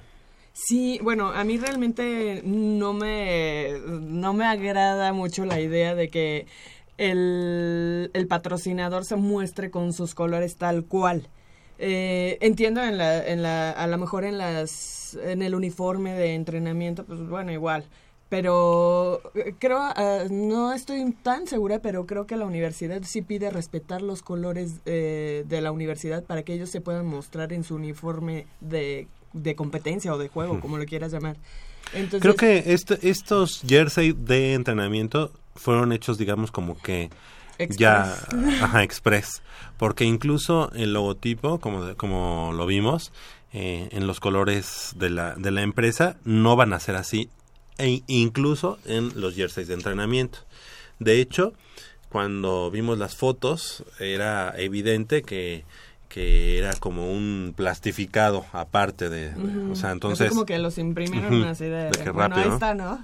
Ya, ya, so- ya somos. Dijeron, nosotros y ya está. Llévatelos ahí a Isabela Católica y que les pongan unos transfer de este de DHL. Sí. Yo creo que así fue porque no, no la verdad no se ven pues, ni siquiera comerciales, ¿no? Comerciales, o sea, no es, están este como pegotes, pues. ¿no? Entonces yo creo que van a van a cambiar, pero mm, la verdad es que eh, luce bien el, el equipo. No sé, como decía eh, Polo García de León, que le mandamos unos, un saludo. Eh, a lo mejor Nos dejó plantados, Politos. no, bueno, no se despertó, yo creo. Oye, que le hicieron mal unas, unas alitas del pasado, del pasado Que todavía no se jueves. recuperan. Eh, eh, esas, esas mango habanero, esas alitas de mango habanero. Sí, todavía no. Le, le están cobrando factura. Le están cobrando factura. Y bueno, yo creo que sí, el equipo está muy eh, justo, ¿no? O sea, no, no, no tienes así como mucho para dónde voltear. Eh, po- podría, podría parecer de esa manera, no creo que ese sea el caso. Y, es que también mu- mucha muchos aficionados están inconformes porque muchos están diciendo es que están des- desmantelando el equipo. Desmanteló Ares de Parga al equipo apenas en seis meses lo, lo desmanteló. No, realmente no lo desmanteló. Eh, dejaste ir a Eduardo Herrera, que Eduardo Herrera, con él no contabas, incluso aunque estuviera jugando de titular, no, contabas mira, con oye, Eduardo Herrera. Para la segunda temporada que tiene Ares de Parga, ya te das cuenta que es totalmente otro equipo, tom- si tomas en cuenta también a los préstamos que teníamos. O sea, estamos hablando también de estos, de los colombianos, de Mesa, de Quiñones. No, digo, o bueno, no, o sea, hablamos de desmanteló el equipo, el equipo tomando eh, como equipo este que compitió en la Apertura 2016. Ah, Lo que sucedió ya Antes. con Memo Vaz, eso eso ya no no es eh, digamos, ya no es no es de Are- no es como culpa No es de Ares de. Parga, sí, no no es no es pecado suyo exactamente. Estamos hablando de, de, de esta idea que él implementó a partir de este de esta temporada que inició con el- en la apertura 2016 y que concluye con el clausura 2017. Critican mucho que se, que se haya des- deshecho de, de estos jugadores. Pero Lalo Herrera no contabas con él aunque estuviera jugando de titular. Seamos sinceros, Saúl Berjón, Saúl Berjón nunca fue un refuerzo. Fue un jugador que, que, que llegó al equipo, pero nunca aportó algo viniendo de la banca, ni siquiera como titular. Gran parte es porque yo insisto en que no estaba jugando en su posición, los- lo tiraban mucho a jugar por la banda. Saúl Berjón no es un tipo con velocidad o con destreza para jugar por la banda, es un tipo que, que, que podría desempeñarse, que pudo haberse desempeñado mejor como centro delantero o incluso jugando detrás del centro delantero, como fue el caso de Matías Britos al principio de, del semestre. Luis Fuentes es un, es, es un buen defensa, pero no es un defensa excepcional, es un tipo que cumple y punto. Podías contar con Luis Fuentes, pero no era que no era una una figura, un tipo que dijeras, "Ah, Luis Fuentes selección, sí, bueno, sí era sele- seleccionado nacional, pero pero no era Asiduo. eh, sí, no, no era así, wow, o sea, el juego de Luis Fuentes no te deslumbraba, no, no decías, es que, Cumplidor. es que e- era cumplidor y punto. Y ya había cumplido este proceso, Luis Fuentes ya se había establecido como, como, eh, como referente del club en cuanto a cantera, tipo de experiencia, y creo que ya era hora de que le abrieran las puertas, que buscara un mejor este ingreso salarial que sin duda va a tener en Monterrey y que triunfe en otro equipo, un equipo como, como los Rayados, que con todo ese presupuesto que, que, que le ponen cada seis meses o cada año, pues sin duda Luis Fuentes va a estar peleando por, por un título cada seis meses. Entonces creo que el tipo se merecía esa oportunidad. Sin duda sí se sentía identificado con los colores y nunca es fácil salir de, de un equipo como Pumas. Pero, pero Luis Fuentes, digo, no, no, vamos a hacer como, Oye, a, a ponernos eh, a, mí- llorar por Luis Fuentes. A mí, a mí lo que me molesta eh, en este caso es que el pasado jueves tuvimos una, una tertulia, digamos, deportiva, eh, en aras de, de, pues de festejar este, este fin de año y todo esto. Eh, y en ese momento hubo un buen programa que no pudimos transmitir, ¿verdad? Pero fue un buen programa, una buena mesa. ¿Y por qué en este momento no, te- no lo dices? Pumas ya tiene que cambiar el chip Ah, no, claro, sí, sí, sí. Este, sí, y lo dije, lo dije el sábado Bueno. pasado, hace dos semanas. Esta idea de que Pumas va a ser campeón del fútbol mexicano con jugadores de, cantera, eso ya no existe. Eso fue en tiempos del ingeniero Guillermo Aguilar Álvarez, eh, máximo ídolo de, de- de nuestro amigo Polo García de León. Pero, pero eso fue en esa época. El fútbol en el 2016 ha cambiado demasiado y no puedes aspirar a campeonatos con jugadores de cantera, con jugadores formados en tus fuerzas básicas. Es imposible no para solo con, ¿no? no, No no, solo. exacto, no solo con, con ese tipo de jugadores. Para ser campeón en el fútbol mexicano actual, llámese clausura 2017, vas a necesitar a jugadores extranjeros, jugadores formados eh, en otro fútbol, con otra mentalidad, con, con otra cultura, si quieres, vas a necesitar a un Gerardo Alcoba, vas a necesitar a un Ismael Sosa que dejaste ir, que en su momento dije... eh, vi con buenos ojos la venta de Ismael Sosa, pero ahora creo que me equivoqué. Y ahora, y ahora sí lo, lo, lo afirmo, me equivoqué. Y, y vender a Ismael Sosa fue un error. Porque para, para ser campeón necesitabas a Ismael Sosa. Lo necesitabas y punto. Necesitas a Gerardo Alcoba, a Ismael Sosa. Creo que Ares de Parga como que medio se ha dado cuenta y dijo, pues necesito a un buen delantero y trajo a Nicolás Castillo, pero necesitas a esos tipos para ser campeón en el fútbol mexicano, para contender, para estar en la pelea por el título. No, no, no podemos aspirar a que Pumas otra vez Ares de Parga trae, trae esta idea de la cantera y va a resurgir la cantera y Pumas va a volver a dominar la selección, la selección nacional. No, eso es mentira, eso no se puede. Para ser campeón en el fútbol mexicano vas a necesitar de elementos extranjeros y no, cual- y no extranjeros X, extranjeros de calidad, que te demuestren como lo fue Ismael Sosa, como esperamos que sea Nicolás Castillo. ¿Y esperas que sea Nicolás Castillo el nuevo referente de, de- de Pumas? ¿Crees que lo pueda lograr con su estilo de juego? Hay que recordar que, lo, que el fútbol chileno es mucho más pausado, no es tan rápido como el fútbol mexicano. Y un equipo como Pumas, que necesita, o que tiene mucho ese dinamismo, a lo mejor, eh, y las dudas están, incluso lo dijo Juan Carlos Vera, es estar en, en, ese, en ese ritmo, en esa velocidad. ¿Crees que Nicolás Castillo sea la, sea la solución? Y también, como que dejar la pregunta en el aire, si Nicolás Castillo podría llenar los zapatos de un... ¿De quién? ¿De Eduardo, de Eduardo de un- Herrera? no, de un. Ismael Sosa. De un Ismael Sosa. Que es el último referente del gol en Pumas. Mira, creo, creo que sería un error empezar a, a comparar a Nicolás Castillo con Ismael Sosa y, y- y esperar que él sea como el, el sucesor de Ismael Sosa. Creo que hay, hay que juzgarlo por lo que haga en la cancha y no por lo que ha hecho su antecesor o lo que haya hecho su antecesor Ismael Sosa. Hay que juzgarlo por lo que es, por lo que trae y no y no con las expectativas que nos hagamos de, lo, de lo que podría hacer Nicolás Castillo eh, en Ciudad Universitaria con el, con el Club Universidad. Hay que darle tiempo. Te soy sincero, yo no lo he visto jugar. No sé si alguien lo haya visto jugar. Creo que nadie lo ha visto jugar. ¿Quién sigue la Liga Chilena? Nadie sigue la Liga Chilena. Nadie sabe qué te puede aportar Nicolás Castillo. Si viene como bicampeón de goleo y como, eh, y como campeón con la Universidad Católica, le das el beneficio de la duda. Es un matador, es un, es un delantero que tiene remate de cabeza, tiene regate, eh, se ve potente en, en cuanto a físico, que, que, que puede aguantar eh, este el Cargas. contacto en el área. Es decir, el tipo tiene, las cualidades, tiene las, eh, los elementos para poder triunfar en el fútbol mexicano. No lo vamos a juzgar después del primer partido contra Chivas en la jornada 1. Decir, ah, Nicolás Castillo eres una basura. No, hay que darle tiempo. Hay que darle tiempo. E- Es muy trillado este de la adaptación al fútbol mexicano y que el refuerzo extranjero tiene que pasar por un periodo de adaptación. Es trillado. Sin duda, no deja de ser. eh, digo, sin embargo, no deja de ser cierto. Hay que darle a, a Nicolás Castillo un tiempo de adaptación. Y más porque, y lo acabamos de mencionar, digo, el tipo no tuvo vacaciones. Hace una semana estaba jugando la final que- con Universidad con Católica. mayor razón. Bueno, Con conviene ma- con eh, ritmo. ¿no? Ajá, sí, tiene, tiene que venir a acoplarse. Entonces sí le tienes que dar el beneficio de la duda. Es, exactamente. No, no, no lo puedes juzgar así de golpe y decir eres una basura. A quien sí podrías, por ejemplo, exigirle resultados, tal vez no de, no de inmediato, pero, pero más pronto que a, que más pronto que a Nicolás Castillo por ejemplo, a Brian Ravelo que ya sabe eh, cómo es el fútbol mexicano, digamos que está adaptado por su etapa con, con Santos Laguna. Entonces, Brian Revelo, te traigo de Santos, te estoy dando a ti la oportunidad de hacer lo que no hiciste en Santos, que lo hagas aquí, que te demuestres aquí y que, y que en Pumas aquí, que empieces de cero y que, y que des este, e- es- este chispazo y, y- y esta mm, muestra del fútbol que tienes, que todos dicen que tienes, pero que nadie te ha visto en momentos importantes.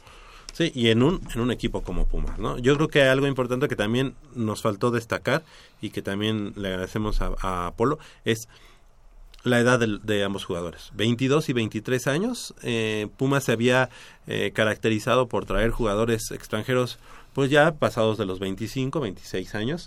Ajá, y, y estos dos chicos son 22 y 23 años respectivamente, Brian Ravelo y Nicolás Castillo, así que creo que hay opción, hay opción de que, de que estos dos jugadores hagan una buena trayectoria con Pumas y que se puedan adaptar al juego que quiere eh, Juan, Juan Francisco Palencia. ¿De qué o en qué posición va a estar Brian Ravelo? Brian Ravelo, yo lo veo jugando por la banda. Porque tú decías que, que Matías Britos estaría atrás de Castillo. Ajá. Yo a lo mejor considero que, que Britos y Nicolás Castillo se queden los dos como delanteros y atrás de ellos esté Brian Ravelo. No sé, no sé. O sea, Sí, pero igual. es que después Ajá. de lo que después de lo que mostró Britos, que nosotros ya sabemos que es un centro delantero nato, eh, yo creo que es una buena opción tener a dos delanteros. Tú jugarías con dos delanteros. Ajá. Y este y atrás de ellos este este chavo de Brian Ravelo, ¿no? No sé. Porque sí, porque tú decías de el, dela- el delantero punta, digamos, clavado sería Nicolás Castillo y Britos atrás, pero entonces Ravelo en dónde? No, no, o sea, digamos no, un poco por la banda. Digamos, digamos que Ravelo no llega para ser... Yo no veo a Ravelo como, como, como titular en Pumas. Yo lo veo como un jugador de recambio. Por- porque porque por, por la banda mm, derecha vas a tener a Pablo Barrera, por la banda izquierda vas a tener a Jesús Gallardo, vas a tener a, a Nicolás Castillo jugando de punta, eh, Matías Britos jugando por detrás de, de Nicolás Castillo, vas a tener un Abraham González y un Javier, Javier Cortés Cortés. en la, en la contención, acompañados de... de mm, ¿Saben qué? Yo creo que cada jugador que llegue se tiene que ganar el lugar. O sea, digo, No, pero y yo digo- nadie es im- imprescindible. No, no, pero yo digo así como que el parado, o sea, eh, Tu- eh, once tu expectativa de todos los jugadores, tenerla al máximo, ¿no? Que todos van a estar en su máximo nivel y ya, bueno, independientemente de, de eso, ¿a quién pondrías, por ejemplo, de delantero, delantero, este, por la, por una de las bandas, este, a quién de, de contención? O sea, esos son, digamos, en lo que me gustaría que empezáramos así como que a jugarle al técnico, pero bueno, a lo mejor es muy Jugarle al técnico. eh, es muy es muy joven para eso, pero bueno, el cuadro de Pumas se medirá el 20 de diciembre eh, contra su filial sub-20, mientras que tres días eh, más tarde chocará contra Santos Laguna y el 28 de diciembre ante Gallos Blancos de Querétaro. El primer equipo que dirige Palencia enfrentará al conjunto Aureazul de Segunda División el día 31 de diciembre en el cierre de su pretemporada para entrar de lleno al atractivo duelo de la primera jornada contra las Chivas del Guadalajara programado para el 7 de enero allá en la Perla Tapatía. Que por cierto, ya están a la venta los abonos de Pumas. eh, para aquellos que son de No, espérate. Hueso no. Colorado. Qué, qué bueno que tocas ese punto. Porque, bueno, al, al menos, eh, digo, Pumas ya está, bueno, ya anunció su gran preventa navideña. Dice, el mejor regalo para un Puma de corazón. Abonos de, de temporada 2017 del 16 al 24 de diciembre. Entonces... No, espérate, no, me toques dinos. ese vals, espérate. Eh, ahí te va, por ejemplo. Mi alineación de Pumas para la jornada 1 contra Chivas. Picolín Palacios en la portería. Van Rankin, lateral derecho. En la central Gerardo Alcoba, Darío Verón. Lateral izquierdo es una posición que todavía tengo, que tengo ahí en duda. En duda. No sé por quién se vaya de, de cantar Juan Francisco Palencia. Está Omar Islas, regresó a Eric Vera. No sé si Luis Quintana o Toño García podrían aventarse ahí eh, eh, como este ser versátiles en su posición y que, que- y que Paco les diga, oye, pues te avientas a jugar de lateral. No sé cómo lo vaya a manejar eh, esa situación. Ese es el único asterisco que pongo. Lo demás, Barrera ya lo había dicho, Barrera por derecha, Jesús Gallardo por izquierda, en la contención eh, Javier Cortés con, con Abraham González y arriba Nicolás Castillo y Matías Britos. Esa va a ser tu once. Mi única duda es la lateral izquierda. Lo demás, Pero entonces ya es un hecho que Van Rankin estaría como lateral por la derecha. pues es el tipo de Porque- experiencia. Es el tipo de experiencia.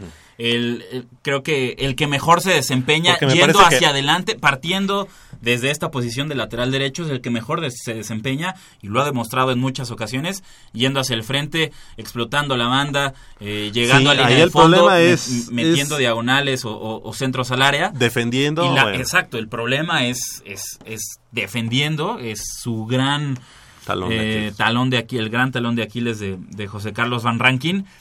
Pero pues volvemos a lo mismo, es como el, el ultimátum con toda esta generación de, de canteranos Pumas y creo que es por ello que regresan Alan Mendoza y Eric Vera, de decir, pues tienen esta última chance para demostrar que, que, que pueden hacerlo bien en este equipo. Eric Vera, que viene de ser campeón con el... con el Campeón en, el ascenso con En el ascenso Necaxa. con Necaxa.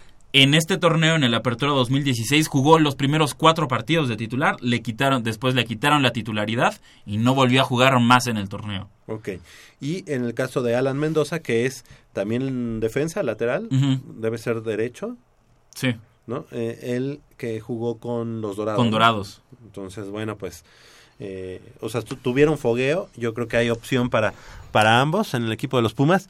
Y no sé, como tú dices, no sé quién a quién vaya a poner por las bandas. Yo digo que ambas bandas serán este como una duda para, para No, pues, sí, o sea, si, si tu talón de Aquiles en, en el torneo que acaba de concluir, bueno, que todavía ni concluye porque todavía no tenemos campeón, campeón. Si, si tu talón de Aquiles en este torneo fue la defensa central y ahora de- eh, digamos que vas a empezar de cero otra vez por, la, por, las, por las laterales, entonces pues toda la defensa está muy vulnerable en este momento, a menos que Darío Verón y Gerardo Alcoba se pongan las pilas y que digan no no podemos eh, caer en este juego de, precipitación, de tratar de anticipar la jugada del rival o, tra- o tratar de salir a cortar la, jugada. Si, si, se, si se ponen en la misma página y decir vamos a aguantar, vamos a jugar con paciencia, eh, recto, sin, sin apresuraciones, sin equivocaciones, podrían sacar adelante y ayudar mucho a la formación Entonces, de- de entonces estos, de en- estos jugadores. En la, en la banca vas a tener, ya digo, después de ese 11 titular que tú tienes. Luis Fernando Quintana, Eric Alejandro- Vera, Alan Mendoza, Ale- no, y José Antonio García, ¿quién más? Alejandro, el, el que viene de Cruz Azul. Alejandro Castro, sí, también. Y Brian. Ravelo. Brian Ravelo, exactamente. Bueno, pues no, no, no me deja Ahora- del todo satisfecho. Ahora, ahora sí, este Mitch mencionó el, el abono. Lo mencionan, el abono Identidad Pumas 2017. Pero ¿qué crees? ¿Qué? ¿Qué crees? ¿El precio me vas a decir? Este, Ah, aquí los precios no, para- el precio pues está mil, 1800 el de Eh, por el dice, torneo. cabe- cabecera norte son 800 por el torneo. y- 1800, ¿no? No, no, no, mire. Sí, cabecera 800 y eh, en la temporada 1500. eh, del lado del pebetero son 1700 Ujú. y 3000 en la temporada. Son, son los únicos que, que han dado a conocer, no se ha dado a conocer este Ni el VIP, ni Palomar. Palomar. Eh, ahí, ahí- eso puede Sí, ser ahí algo. está muy relativo. No se ha dado a conocer Palomar ni planta baja. Y Ajá. aparte, aparte, la novedad en este abono Identidad Pumas 2017 ya no incluye juegos de liguilla. Sí, no. No, no, ya no incluye juegos de liguilla. Si tú eres abonado del club, ahora vas a tener preferencia a la hora de comprar boletos. Exactamente. Pero ya no vas a tener tu, ya no vas a poder pasar. ¿De verdad? Ya- Sí. sí. aquí, aquí lo hice. Sí, Eh, sí, sí. De hecho, so- son de las preguntas que ha estado Dice, haciendo la, eh, El, el abono incluye juegos como local en torneo regular, eh, juegos de Copa MX y juegos de CONCACAF. Eh, no incluye le- liguilla, pero tienes preferencia de compra de boletos para liguilla. Ya, ya nos la aplicó el precio de Parga en esta política de, este, De austeridad. de austeridad. Ahora la afición, que siempre ha apoyado al equipo, va a tener que pagar más por ver a- Por al las club en liguilla. Se supone que teniendo el abono, pues, Pues, entrabas uno, a- a es uno de los de los mejores este plus, ¿no? Bueno, Era, era, era, era mucha, era, era la principal razón por la que muchos compraban el abono. O sea, pues compro el abono, igual no puedo ir a asistir a muchos juegos eh, domingo a las 12 en CU, pero si el equipo clasifica a liguilla, ya, Ya. no me preocupo por los, bo- por los boletos de cuartos, de, de semifinales y de final. Ahora va a cambiar este pues, toda la dinámica. Antes de que se nos vaya el tiempo, quiero agradecer al señor Enrique Ortiz que nos llamó desde Jalisco. Ahí me, me hizo toda una, una historia sobre la canción de los Beatles de Michelle, Ah. de- que, que- que obviamente hace alusión a mi nombre. Y este Jesús Quintanar Alba que nos habló desde Iztapalapa, ambos coinciden, eh, bueno, hicieron comentarios en relación a lo que fue el fútbol soccer, el fútbol americano de eh, pues de los Pumas, eh, lo que sucedió este año. Un 2016 muy sufrido, ¿no? Muy Ajá. sufrido, muy difícil, pero que en el próximo el, el próximo día 24 de diciembre que vamos a estar aquí en vivo En por vivo, primera sí, ocasión, cierto. por primera ocasión vamos a hacer remembranza de todo lo acontecido durante Sí, un poquito de eso. Y también hicieron mención de, de que ojalá que ahora que se creó la Liga Femenil de Fútbol haya presencia de Pumas ahí. Y ah, bueno, nos dejaron una propuesta también que ojalá que para el fútbol americano bajen un poco los precios de los boletos y sobre todo para los niños. Sí, sí, sí, y que haya pues también boletos regalados para toda la comunidad universitaria, ¿no? Yo creo que eso es muy importante. sí. Del otro lado del micrófono, eh, Crescencio Suárez en la operación de los controles técnicos, así como Armando Islas Valderas. Y de este lado del micrófono nos despedimos. El próximo sábado vamos a estar aquí en vivo 24 de diciembre en vivo y en directo aquí en Radio Universidad Nacional en Goya Deportivo. Gracias, Jacobo. Gracias Javier y como dices, los esperamos aquí el sábado 24 de diciembre a las 8 de la mañana. Qué chambeadores nosotros. Qué chambeadores. Muchísimas gracias. eh, lo- nos vemos el próximo sábado. Les, va- les mando un beso Puma. ¡Mua!